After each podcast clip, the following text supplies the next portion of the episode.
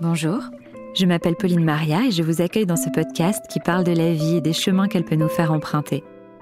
Car si pour certains les routes semblent toutes tracées, d'autres sont amenés au gré du hasard, des rencontres, des envies ou de leurs convictions à prendre des petits sentiers de traverse, à bifurquer, à redessiner le chemin.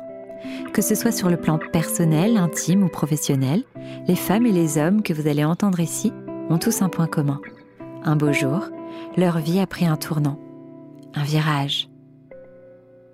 Rose est une artiste depuis toujours. Actrice, autrice et réalisatrice. Le monde qui l'entoure est une source d'inspiration pour elle et il nourrit son art. Il y a quelques années, Rose vit un événement difficile qui la marque beaucoup puisque sa grossesse s'arrête alors qu'elle est enceinte d'environ trois mois. Elle fait alors face à la solitude qui nous frappe, nous les femmes, quand la vie s'arrête en nous. Mais Rose décide de transformer ce drame en quelque chose de beau, d'en laisser une trace. Son chagrin deviendra de l'art, aidera d'autres femmes et participera à libérer la parole sur le sujet tabou du deuil périnatal. C'est ainsi que naît l'exposition et le documentaire House of Souls, qui présente notamment des ventres de femmes tristement vides suite à cette épreuve et leur permet de mettre des mots sur cette souffrance. Rose aura réussi le pari de transformer en art l'un des moments les plus difficiles qu'elle ait eu à vivre. Je vous souhaite une bonne écoute. Bonjour Rose. Bonjour. Comment ça va? Ça va super bien. Bah écoute, je te remercie beaucoup d'être venue euh, jusqu'à moi, d'avoir bravé le grand froid pour qu'on enregistre un épisode. Épisode très intéressant, inspiré de ton histoire, mhm. puisque tu as vécu il y a quelque temps une grossesse qui a été euh, arrêtée. Mhm. Et euh, ça t'a, évidemment, ça a changé énormément de choses en toi. Ça mhm. t'a, tu es sorti complètement euh, changé de cette expérience. Transformé, oui. Transformé de cette expérience douloureuse. Ça t'a aussi donné l'envie de l'exprimer artistiquement et d'en faire une exposition et un film documentaire sur lesquels tu travailles activement en ce moment. Mhm. Est-ce que tu peux revenir sur déjà la rose que tu étais euh, un peu avant et surtout sur cette expérience À quel moment de ta vie cette expérience douloureuse est arrivée? Alors c'est arrivé en novembre 2020. Je sortais, enfin j'étais en train de terminer une histoire d'amour, on va dire. Mhm. J'étais une femme à l'époque qui avait toujours su qu'elle voulait des enfants, mais j'étais pas encore prête avec cette idée-là. Parce que mhm. voilà, je suis quelqu'un qui suis très carriériste, qui travaille beaucoup. Et, c'est vrai que ma vie professionnelle prend énormément de place dans ma vie. Et je n'étais pas encore tout à fait OK avec cette idée que c'était le bon moment pour avoir des enfants. Donc, c'était pas quelque chose qui faisait partie de d'une envie, d'une idée, d'un projet, etc. Et puis voilà, je venais de me séparer euh, deux mois plus tôt, donc euh, bah, j'étais encore moins du, coup dans cette perspective-là. Et on était en deuxième confinement à l'époque, donc j'étais en plus seule chez moi, assez isolée.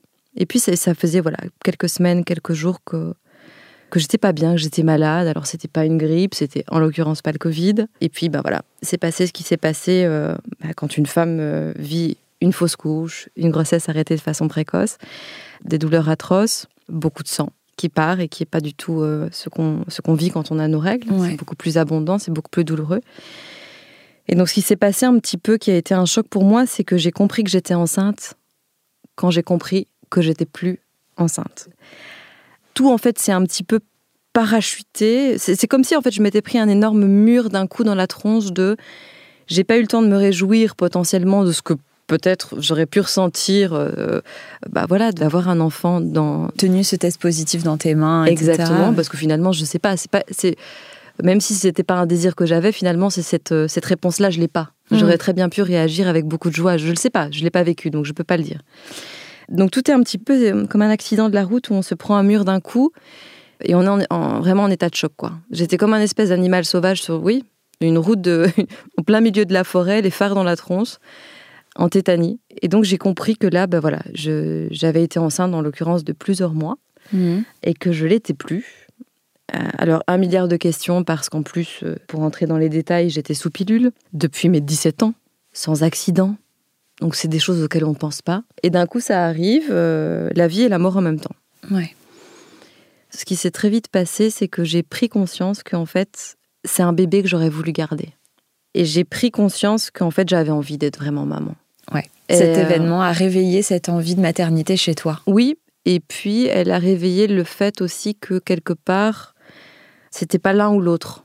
L'un ou l'autre, La carrière, ah le boulot, les projets ou la vie de. Alors c'est stupide parce qu'on est, euh, enfin, ça va, on est dans les années, on était en 2020, donc on est, voilà, je suis une femme moderne, mais il y avait encore ce blocage là, ou cette espèce de euh, d'étiquette qu'on peut avoir au niveau sociétal, aussi cette espèce de choix à faire euh, à certains moments qui est un peu obligatoire, enfin pas obligatoire, mais voilà, en tout cas, ça faisait, je me suis rendu compte que c'était aussi un conditionnement que quelque part je pouvais avoir. Bah, malheureusement, je pense que c'est un petit peu ce que la société essaie de faire penser aux femmes. Mmh. C'est-à-dire que c'est quelque chose, jamais personne va faire cette réflexion-là à un homme. Tu vois, au moment mmh. où il euh, mmh. devient père, euh, personne va se poser la question de savoir si ça va être ou pas un frein dans sa carrière. Alors qu'une femme, c'est encore euh, bien souvent des questions qui sont posées et c'est dans notre inconscient parce que bah voilà, il y a une mauvaise répartition de la charge mentale, il y a tout un tas de choses qui font que mhm. ça coûte plus cher aux femmes qu'aux hommes en général. Mhm. Donc euh, c'est pas mhm. illégitime que tu aies réfléchi comme ça et que tu aies, ressenti ça, je pense. Mais alors du coup, oui, c'est euh, j'ai réalisé en fait que c'était pas illégitime, mais qu'en tout cas, c'était pas une pensée que je voulais continuer d'avoir. Et sans être euh, une superwoman, bizarrement, je me suis dit, mais en fait, je peux avoir les deux, je vais avoir les deux, je vais y arriver. Enfin, ça a fait naître un peu cette espèce de, de feu en moi de me dire, en fait, c'est quelque chose que je pourrais arriver à faire. Voilà, dans un avenir euh, plus ou moins proche. Mais bon, ce qui, ce qui en, l'occurrence, s'est passé très vite après euh, cette perte, bah, déjà, mon corps a, muté à ce moment-là. C'est-à-dire que moi, le ventre des premiers mois, euh, il est sorti après la fausse couche. Mmh. Ce qui a été un truc très étrange à ressentir parce que d'un coup, tu réalises cette perte, tu réalises la fin de ta grossesse, et puis d'un coup, ton petit ventre sort alors qu'il est plus habité, qu'il est vide. Ça, ça a été assez particulier à ressentir. En fait, j'avais l'impression d'être comme un espèce de puzzle où les, les, différents morceaux étaient plus dans les bons bouts. Mm. Tu vois, je, je, reconnaissais plus euh, mon corps euh, et j'avais du mal aussi à incarner mes propres émotions. En fait, je, comme tout s'était un petit peu catapulté, j'avais l'impression d'être plus dans le, dans, le bon ordre, moi aussi. Et très très vite, cette sensation intense, immense d'être en deuil. Hmm. Un deuil euh, de quelqu'un qui n'est pas encore quelqu'un, qui ne le sera jamais. De quelque chose euh, que j'avais, en l'occurrence, moi même pas pu projeter auparavant, mais dont j'avais en fait finalement envie. Hmm. Et d'être comme lié comme ça à, à une énergie, à quelque chose qui était parti que, que et que je, devais laisser partir et que j'avais pas envie de laisser partir. Ça, cette sensation de deuil, j'ai connu plusieurs deuils dans ma vie, euh, voilà, de personnes que j'ai aimées, qui ont fait partie de ma famille ou de mes amis, mais c'était ça, c'est un deuil qui est particulier. C'est un deuil d'une partie de soi. Puis c'est un deuil d'une vie aussi, entre guillemets, dans le sens où ta vie n'aurait pas été la même. Mhm. Donc si tu te projettes sur ce que ta vie aurait pu être, j'imagine qu'il y a ça aussi mhm. qu'il faut gérer émotionnellement, tu vois. Ouais, il y a ça aussi. Et puis, euh, quand en plus, c'est. Si en l'occurrence, ça avait été peut-être un, enfant de, de quelqu'un que j'avais pas profondément aimé, j'aurais peut-être aussi réagi de façon complètement différente. Euh, là, je crois qu'il y avait ce deuil, ce, deuil appeler aussi le deuil de l'histoire sentimentale, le deuil de peut-être un, enfant que j'aurais voulu avoir avec lui et que je ne l'ai pas avoir. C'est aussi ça qui se passe dans mon histoire, puisque ça a été plusieurs deuils à faire en même temps. Est-ce que tu te fais aider à ce moment-là pour euh, essayer d'y voir plus clair et d'aller mieux? Alors, je vois une thérapeute, mais on est encore en confinement d'eux, donc euh, c'est encore assez compliqué. Enfin, je ne sais plus comment c'était pour vous en France, mais en Belgique, en tout cas on est encore on très cloisonné chez nous. Je vois une thérapeute euh, au mois de janvier, je crois, et je me fais aider, mais au moment donné où on réouvre un petit peu euh, mm. euh, les maisons, les portes, et où c'est possible. Mais donc beaucoup plus tardivement pour le coup. Je crois que c'est arrivé au, au printemps, où là j'ai vraiment fait une thérapie de, de plusieurs mois. Et est-ce que tu arrives à en parler à tes proches autour? Est-ce que tu trouves que tu es entendu à la hauteur de l'épreuve que tu vis? Parce que souvent les femmes disent mhm. que l'entourage est souvent très à côté de la plaque dans ces cas-là et va dire des mots un peu malheureux ou des phrases un peu malheureuses, comme par exemple Bon, bah au moins tu sais que ça marche, que tu n'auras pas de problème plus tard, et refuse en fait d'être dans l'instant présent et dans l'accompagnement de ta douleur du moment. Et hmm. est-ce que toi tu as vécu ça? Alors moi je ne l'ai pas vécu. Euh, je l'ai beaucoup entendu autour de moi quand j'en ai parlé avec d'autres femmes, effectivement Moi, pas directement. J'ai eu la chance d'avoir une maman et un frère qui étaient super présents. les membres de ma famille à qui j'en ai parlé ont été aussi globalement plutôt dans l'accompagnement. J'ai eu des amis formidables qui ont fait le déplacement dès qu'ils ont pu pour pouvoir venir euh, me chouchouter euh, pendant des week-ends.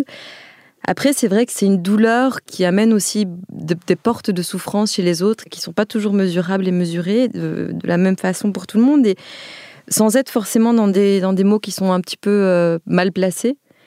On fait quand même face de façon globale à beaucoup de silence. C'est quelque chose que c'est difficile hein, de, aussi de, pour, les autres, en fait, de trouver les mots, de comprendre. Il y a aussi beaucoup d'hommes qui comprennent pas forcément parce qu'ils l'ont pas forcément vécu euh, de près ou de loin. Et puis beaucoup de femmes qui, même en l'ayant vécu, n'ont pas pu forcément travailler cette souffrance-là et ont peur peut-être aussi de remettre les mains dedans. Il y a un peu cette peur de. On mm. touche à la mort, on touche à la mort de quelqu'un qui n'est pas quelqu'un, donc c'est déjà un peu compliqué. C'est un milliard de sentiments que voilà, c'est. Euh, enfin, sans être dans l'ultra compréhension de, des mauvaises réactions des gens, je le suis quand même, je crois. Bon, maintenant, on a de plus en plus d'outils pour pouvoir comprendre, entendre, bien réagir. Si on a envie de se documenter, c'est quand même globalement assez accessible. Mais la souffrance fait peur. Oui. Voilà. Et à quel moment te vient l'idée de transformer cette douleur et d'en faire quelque chose de beau Très vite au mois de janvier, donc deux mois plus tard, j'ai une espèce d'idée que, je ressors un petit peu de mes placards. Depuis l'adolescence, j'ai toujours eu envie de photographier des ventres de femmes sans savoir pourquoi et sans avoir vraiment une idée du fond de ce travail, de cette recherche. Et je repense à cette espèce de d'envie qui me hante depuis, je crois, mes 15 ans, une nuit. Et en même temps, j'avais toutes ces idées qui me travaillaient. Pourquoi est-ce que j'ai l'impression d'être en deuil? Pourquoi je me sens autant en souffrance? Qu'est-ce qui se passe? Qu'est-ce que je suis en train de traverser là? Et en fait, très vite, je me dis, mais pourquoi est-ce que je n'irai pas à la rencontre de maman et de papa qui font face à la perte d'un bébé, comme moi, dans ce qu'on appelle fausse couche, ou de façon plus tardive, durant la grossesse? Très vite, je lance un appel à témoins et je, sais que j'ai envie d'aller recueillir les témoignages. On est encore en confinement, donc je commence à ce moment-là à avoir des entretiens à distance avec des parents qui acceptent de me raconter leurs histoires. Et dès que c'est possible, je rencontre ces gens-là, euh, enfin en l'occurrence ces mamans, en vrai. Parce que tu le centres vraiment autour de la femme Non, les mamans et les papas. Ok. Voilà. Mais quand je rencontre les femmes, en l'occurrence en vrai, je ne décide de rencontrer que des femmes à ce moment-là. Et c'est à ce moment-là que je fais le, choix de me dire, OK, en plus des entretiens, je ne sais pas encore ce que je vais faire de ces entretiens à ce moment-là, nos échanges m'amènent à ressentir cette idée de trace. Trace invisible pour le monde extérieur de cette perte, et pourtant tellement visible et présente, nous, dans notre quotidien. C'est-à-dire qu'il n'y a pas un moment où on ne va pas penser à ce qui nous est arrivé. Hmm. Et cette idée de trace me hante et je sais plus, je, je me souviens plus exactement comment ça se télescope, mais, euh, mais ça devient évident que je dois acter l'idée de cette trace et rendre visible ça quelque part. Et c'est à ce moment-là que je choisis, à la fin des entretiens avec ces mamans, de prendre une photo de leur ventre mmh. et de donner toute la place à l'histoire de ce ventre à travers la photographie. Ce projet, en fait, j'ai accepté de faire quelque chose qui n'est pas du tout ma façon de faire en temps normal. J'ai accepté de ne pas tout contrôler. Ah ouais. et j'ai accepté de petit à petit, en retrouvant les morceaux de moi et en reprenant un petit peu, mais de remettre un peu les morceaux à l'intérieur de mon corps, grâce aussi à, leurs témoignages et à nos échanges, d'accepter aussi de, de collecter les morceaux de ce qu'allait être ce projet et de le construire au fur et à mesure. Hmm. Et le projet, en fait, est devenu plus clair l'idée de cette exposition photographique et immersive avec la photographie, avec les extraits de témoignages, avec de la vidéo, avec de l'audio, c'est fait au fur et à mesure. Euh, voilà, j'ai recommencé à marcher avec eux et le projet s'est mis en route. Et quand tu échangeais avec euh, ces personnes-là, est-ce qu'à titre personnel, ça t'a aidé? Aidé, bouleversé, euh, ému, mis en colère. ça a été un mélange d'émotions assez assez beau et assez fou. Les entretiens à distance ont été très très compliqués parce qu'il m'arrivait parfois d'enchaîner 3-4 entretiens par jour. Entre, donc c'est des entretiens d'entre une heure et une heure et demie. Hmm. C'est des histoires qui sont à chaque fois assez douloureuses. Euh, qui font écho à ta propre histoire. Qui font écho à ma propre histoire, qui me ramenaient aussi dans une forme de profonde solitude. Hmm. Donc ces moments-là ont été assez euh, souffrants. Hmm. Alors c'était pas simplement, je pleurais pas simplement sur moi, hein, attention, parce que il y a des histoires sans, euh, comme dirait une maman que j'ai interrogée, il n'y a pas de compète dans la douleur, il n'y a pas de compète dans la souffrance. Bon, je dois quand même dire qu'il y a quand même des parents qui ont eu des histoires que personnellement je trouve encore plus rudes que la mienne, même s'il n'y a pas de compète. Donc à certains moments, j'étais aussi dans cette souffrance de me dire mais comment est-ce qu'on peut survivre à ça? Comment est-ce qu'on peut survivre au fait d'accoucher d'un bébé à neuf mois de grossesse? Moi, j'étais dans ma souffrance, mais cette souffrance-là, c'est quelque chose qui était encore plus moins palpable pour moi et encore plus dur quelque part. Donc oui, il y a eu ça, et puis il y a eu énormément de... de... J'ai eu l'impression de faire des bons de géants à titre personnel grâce à eux à plein de moments. Parce que ces gens-là acceptaient que je me dise maman. Ouais. Ce qui pour le coup n'était pas le cas de beaucoup de gens. Et c'est comme rentrer dans une, enfin, une communauté, et c'est atroce, mais c'est un petit peu la sensation que j'ai eue. J'ai eu l'impression de rentrer dans une autre famille.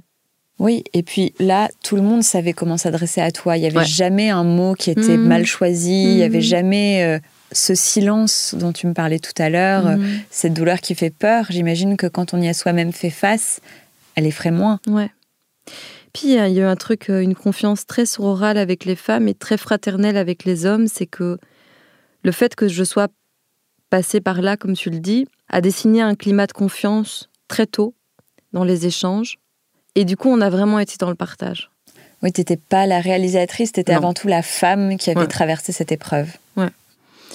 Et du coup, très rapidement, ça, en écoutant leurs mots et leurs traversées, bah évidemment, c'est des échanges et donc c'est des, c'est de nouvelles questions, mais c'est beaucoup de nouvelles réponses pour l'un et pour l'autre. Et quelle était ton ambition quand tu as décidé de créer cette exposition donc, qui s'appelle House of Souls, qui est euh, une présentation, comme tu le dis, des ventres de femmes qui sont passées par cette épreuve du deuil périnatal, mhm. euh, c'est-à-dire de la perte euh, d'un enfant pendant la grossesse ou quelques jours après la naissance. Est-ce que c'était une vertu thérapeutique? Est-ce que tu avais envie d'informer, de dire aux gens euh, regardez-nous, on existe, ça existe Ou bien d'aider les femmes et des hommes qui étaient passés par là et qui avaient vécu ça? Qu'est-ce que tu te disais dans ta tête quand tu imaginais des gens venir regarder cette exposition ô combien personnelle et intime et euh, parfois difficile à, à regarder et à lire? Il y a eu plusieurs choses. Je crois que tout bon projet créatif ou tout projet créatif, sans dire bon ou pas bon, mais je pense commence par des questions qu'on a, qu'on se pose. J'étais hantée par des questions, j'avais besoin de réponses, ça a été le premier pas là-dessus. Et j'ai à ce moment-là réalisé que c'est la plupart des personnes qui traversent ça, hommes et femmes, n'ont pas pu avoir un espace de parole décent, ont été plongés dans une ombre permanente, n'ont pas eu un coup de projecteur sur ce moment-là, qui est souvent soit pas exprimé, pas autorisé. Ça m'a mis dans une colère folle de me dire comment peut-on laisser euh, des gens dans une telle souffrance, comment peut-on refuser d'entendre ça? Ouais. C'était pas tolérable pour moi de pas les laisser s'exprimer. Hmm. C'était pas tolérable pour moi qu'on fasse semblant que ça n'existe pas. Bien sûr. Euh, j'ai eu un besoin de lumière, de mettre ces, ces vies en fait en, lumière, de leur donner toute la place. La deuxième chose, c'est que j'ai trouvé aussi qu'il y avait tellement de vie, de résilience, de d'actes de, transformation dont ces gens faisaient preuve, de remise en question, de remise en perspective de leur choix de vie, que c'était le minimum légal que, en tant que société, en tant que spectateur, en tant que visiteur, on puisse juste regarder, entendre, lire sans savoir nous à vivre, enfin, sans savoir à vivre complètement ça. Donc il y a eu ça. Et puis, je suis quelqu'un qui croit profondément que un projet créatif, que ça soit qu'on le regarde en tant que spectateur, en tant que visiteur, si on se laisse traverser par ça, même si on l'a pas vécu, ça, ça passe dans le corps et ça nous apporte des, possibilités de réponse à nous-mêmes. Mm. Pour moi, l'art sert à ça. Et j'étais convaincue que de mettre ces, étincelles de, de, vie, ces, ces, morts, ces traversées, de marcher dans leurs pas, allait permettre à des gens d'accéder à d'autres niveaux de conscience et de et d'autres espaces dans leur propre vie. Et est-ce que c'est venu simultanément l'envie d'en faire aussi un documentaire? Non. Non, vraiment pas. Mais la matière est tellement dense, les histoires sont tellement intéressantes, singulières, et en même temps, il y a tellement de redites au niveau des zones de silence imposées, euh, du refus de la société de vraiment euh, accepter, conscientiser, laisser une place. Ça m'a rendu folle de me rendre compte que j'étais parfois la première oreille à écouter ces histoires après 10 ans, 15 ans, 20 ans. Ouais. Et tu as des histoires qui t'ont particulièrement euh, bouleversée, de personnes qui ont marqué ta vie, qui font aujourd'hui partie de ta vie et dont l'histoire euh, a une place particulière dans ton cœur? Ouais. De façon assez globale, ce qui est assez touchant pour moi, c'est que les parents euh, que j'ai interrogés et qui, depuis, ont accouché d'un enfant vivant, mmh. m'envoient un message très vite, soit après l'accouchement, soit dans les premiers jours, pour m'annoncer mmh. que ça s'est bien passé et ça, c'est un truc où en fait j'ai réalisé, euh, comme je l'ai dit à une maman, je me suis un peu adoubée moi-même, marraine de tous ces petits euh, futurs trucs, ces petites futures étincelles vivantes d'enfants euh, là, présents. C'est arrivé plusieurs fois depuis la fin de la collecte de témoignages. Déjà, ça, de façon globale, pour moi, c'est fou parce que c'est comme si j'avais la chance maintenant de faire partie de leur vie à un endroit alors que pour la plupart, je fais pas partie de leur vie personnelle. Oui ça déjà, c'est une, je sais pas, ça, ça m'émeut beaucoup.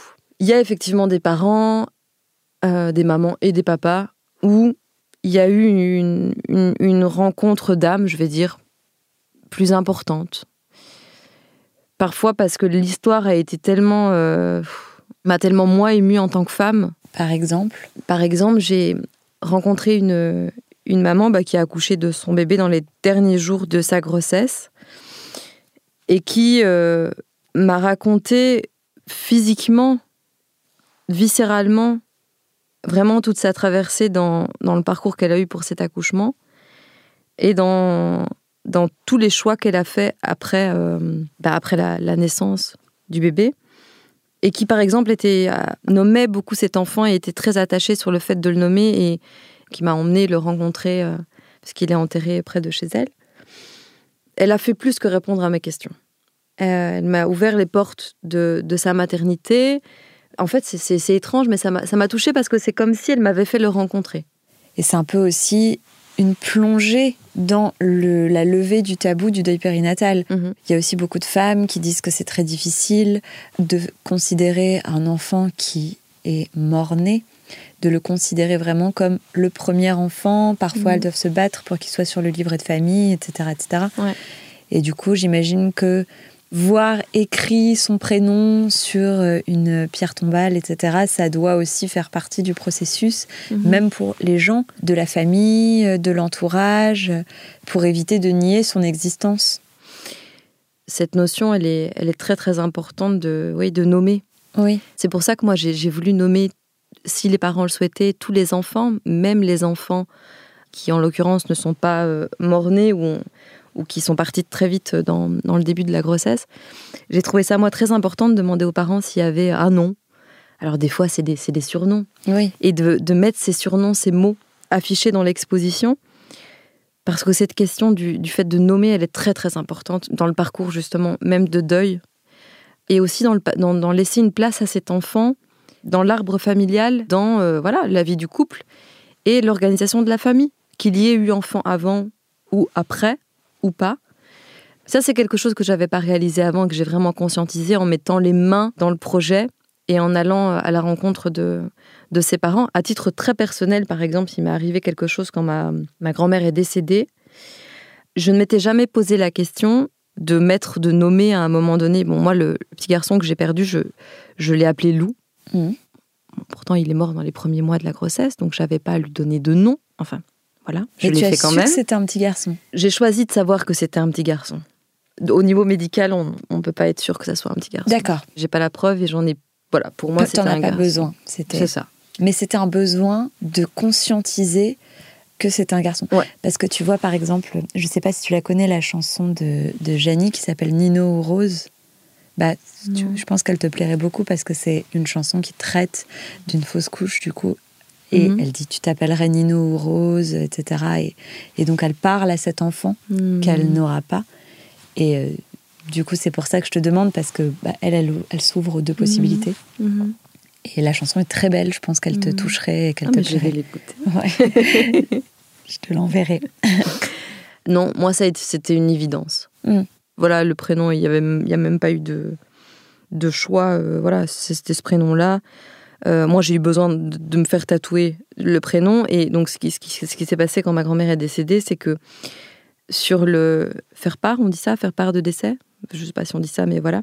Il y a effectivement, il y a le nom de la personne qui est décédée, les enfants, euh, les gendres, les petits-enfants, et puis bah, les enfants des, des petits-enfants. En l'occurrence, mon frère a un garçon, bah, il y a le nom de son fils.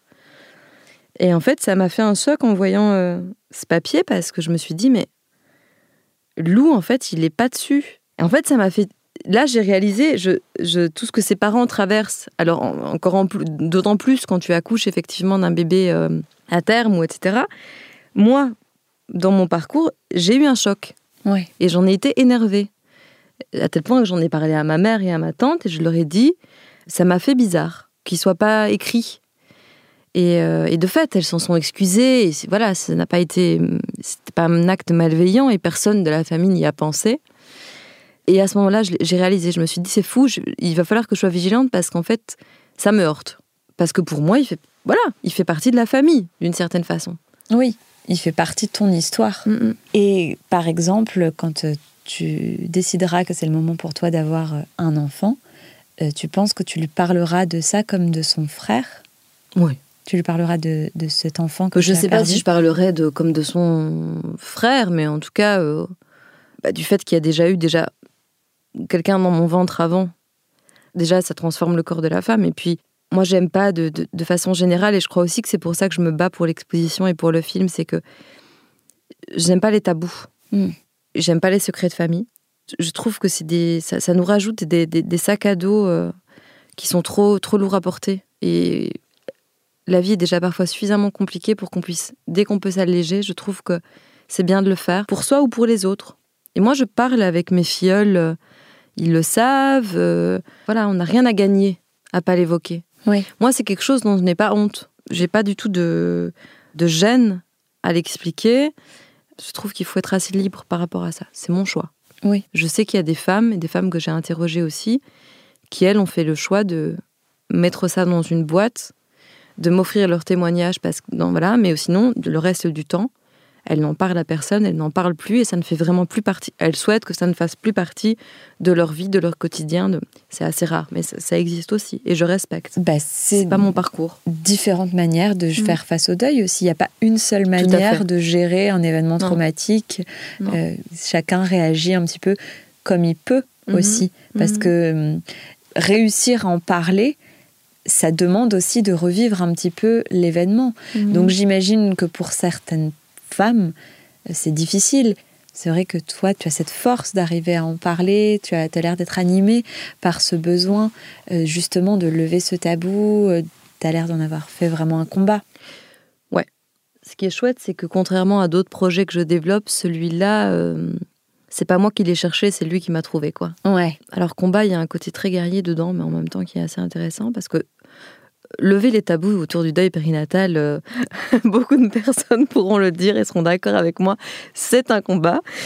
Mais euh, il y a aussi autre chose, c'est que j'ai choisi de mettre ça en lumière et maintenant je me sens le devoir de continuer le parcours aussi pour tous ces parents euh, qui m'ont ouvert leur cœur, qui m'ont ouvert leur maison, qui m'ont ouvert leur ventre, leurs histoires les plus intimes, qui ont dévoilé leur ventre dans tous les sens du terme. Je crois que voilà, c'est pour nous tous qu'il faut le faire. Oui. Pour que ça soit peut-être plus juste, oui. Et est-ce que globalement, les gens qui viennent témoigner, ils te disent qu'ils en sortent grandis, que c'était un espace de parole nécessaire? Hmm. Est-ce que tu penses qu'il faudrait faire quelque chose aussi à une échelle privée pour permettre justement, euh, je ne sais pas, des groupes de parole, même si ça existe, mais qu'il y en hmm. ait plus? Ouais, bon, c'est vrai qu'il y a des groupes de parole qui existent, effectivement. Euh, en tête à tête avec un thérapeute ou avec d'autres parents qui ont traversé ou qui traversent la même épreuve. Là, ce qui était particulier dans ce sens-là, c'est que c'était en même temps dévoiler son histoire, avoir un quelqu'un qui accueille l'histoire les, mains ouvertes pour en faire un projet créatif, pour donner naissance à quelque chose d'autre dans l'espoir de toucher d'autres personnes. Je crois que ce qui a aussi animé certains parents qui ont choisi de me parler, c'est parce que ça, ça allait se transformer en quelque chose d'autre. C'est une petite graine qui allait donner l'arbre d'autre chose. Mm. Et symboliquement, je crois que c'est différent du geste qu'on fait quand euh, on va, pas simplement, mais quand on va voir un thérapeute ou quand on partage son histoire dans un groupe de parole. Mm.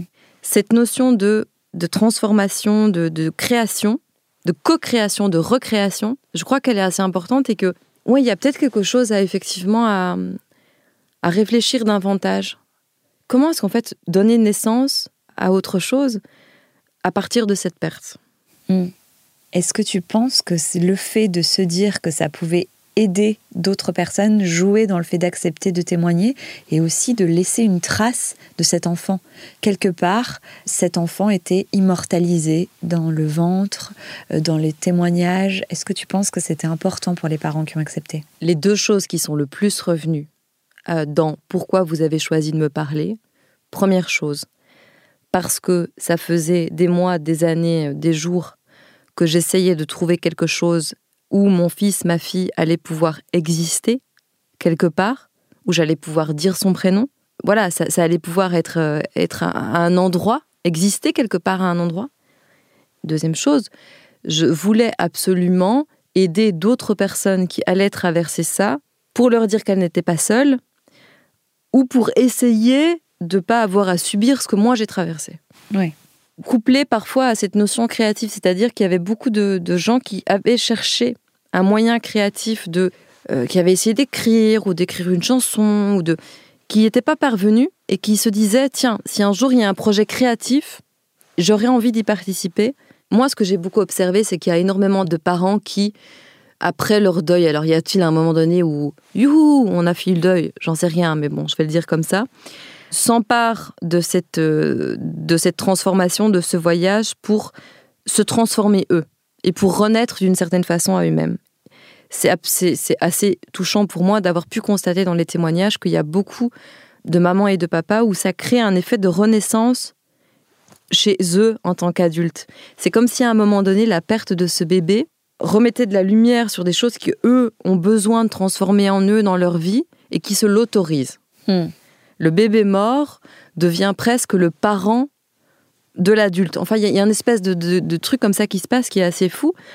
Mais cette notion de, renaissance et de, résilience, elle est très, très, très présente. Hmm. Extrêmement. Et toi, comment tu te sens aujourd'hui? Est-ce que tu dirais que ce projet t'a aidé à, je me permets d'utiliser le mot puisque tu mhm. viens de l'utiliser, à faire ton deuil, mhm. à aller mieux?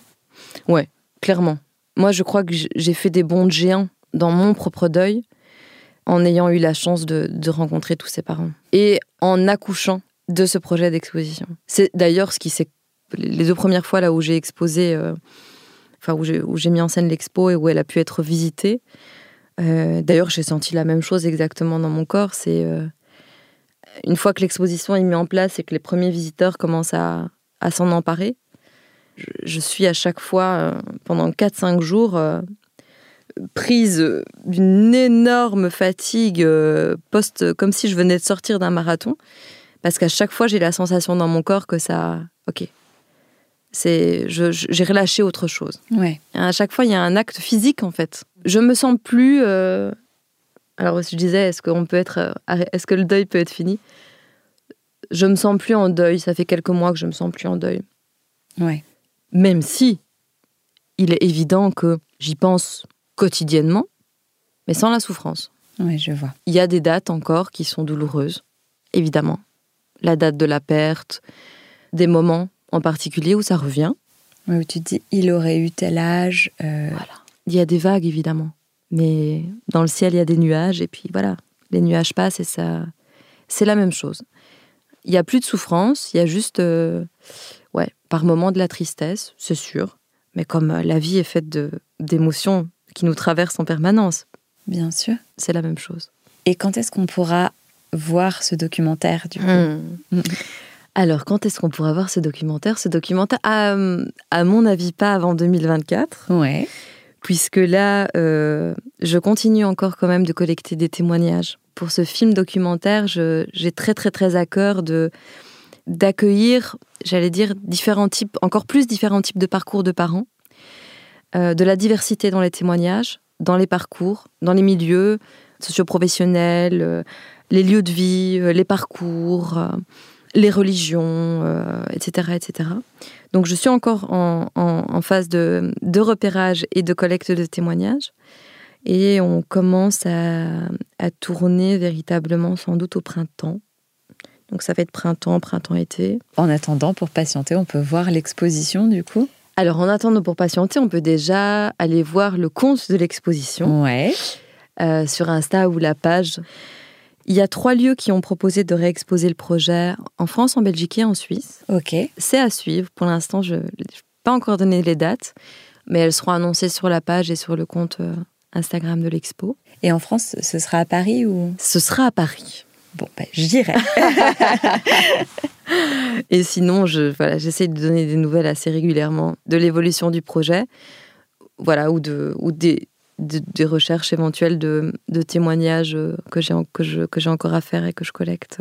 Bah écoute, je te remercie beaucoup d'avoir partagé ton histoire. C'était euh, très intéressant et j'étais très contente de t'avoir au studio pour que tu me racontes tout ça. Ben merci, merci de m'avoir accueilli, d'avoir écouté euh, bah, ce projet. Avec euh, grand plaisir. À bientôt Rose. À bientôt. Voilà, le moment est venu de se quitter. J'espère que vous avez apprécié cet épisode. Je vous donne rendez-vous la semaine prochaine pour découvrir un nouvel invité, nouveau parcours et se faire embarquer dans un nouveau virage. En attendant, prenez soin de vous et bonne semaine.